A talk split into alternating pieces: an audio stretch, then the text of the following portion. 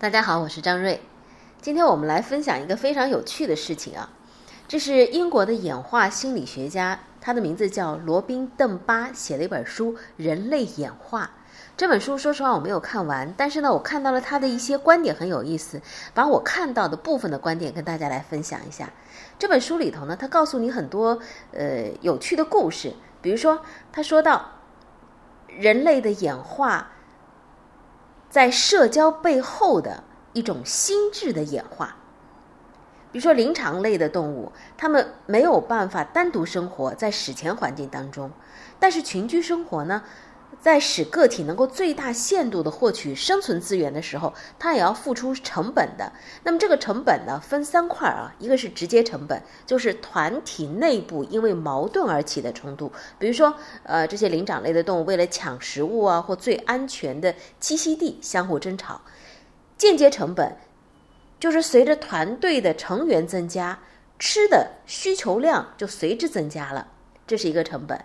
还有就是第三个成本，搭便车带来的成本。比如说这样的一个群体，它是一个默认的社会契约，也可以说是用以对付天敌的一个综合性的解决方案。但是非常有可能被那些坐享其成的给打破了。他们只是想获得由契约带来的利益，但是不愿付出努力，这也是随之带来的一个成本，搭便车的成本。那么群居的成本随着成员的数量增加而增加，而这些成本的产生肯定会给承担者带来各种各样的压力。怎么样缓解这种群居的压力呢？呃，这位演化心理学家很有意思啊，他说，猿猴他们会在大群体当中结成小同盟，来保护小同盟的成员免受骚扰。那么这个同盟基础的紧密的相连关系怎么样建立呢？通过两种渠道，一种。就是通过相互梳毛啊建立的感情机制。当这种默契的待在一起的时间长到一定的程度，就会建立一种互相的信任和负责的关系。对于已经建立感情的伙伴，不管是猿猴还是现代人类，他都可以在朋友身上花费的时间多少来当做一个指标，衡量他们之间的亲密度。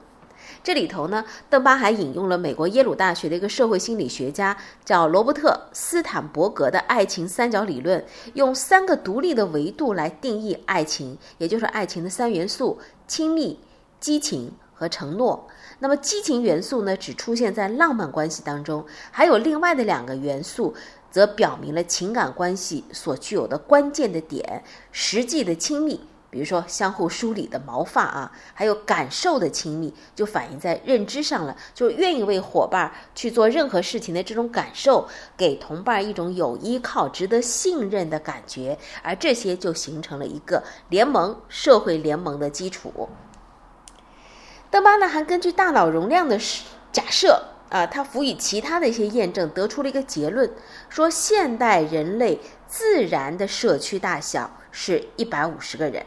那么这一百五十人的自然群体，按照不同的情感和社交的质量，分一个一个环环相套的多层次的社交网络。那么按照关系远近，可以分成这样的几层：亲密朋友一般是五人圈儿，最要好的朋友十五人圈儿，好朋友五十人圈儿，朋友一百五十人圈儿，认识的人五百人圈儿，脸熟但叫不出名字的人一千五百人圈儿。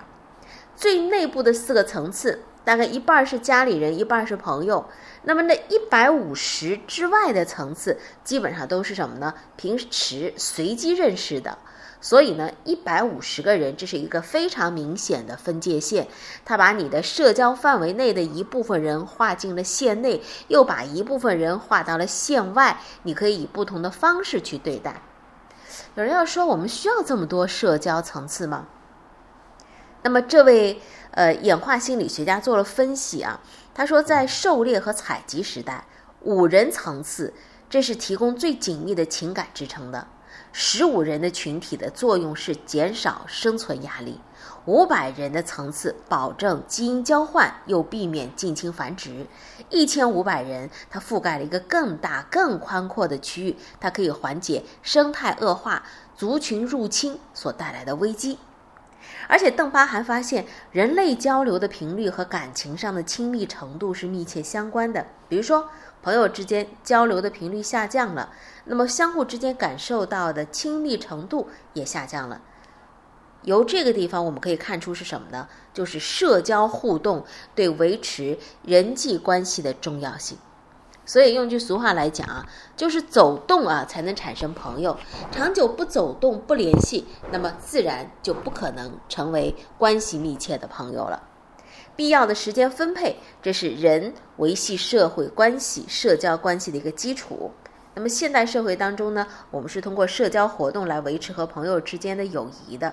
相对于有血缘关系的亲人，维护没有血缘关系的朋友之间的友谊，就后者要花费更高的一些成本。这说明，为了维持超过一百五十人的大型群体，那你自然就要花费更多的精力和时间。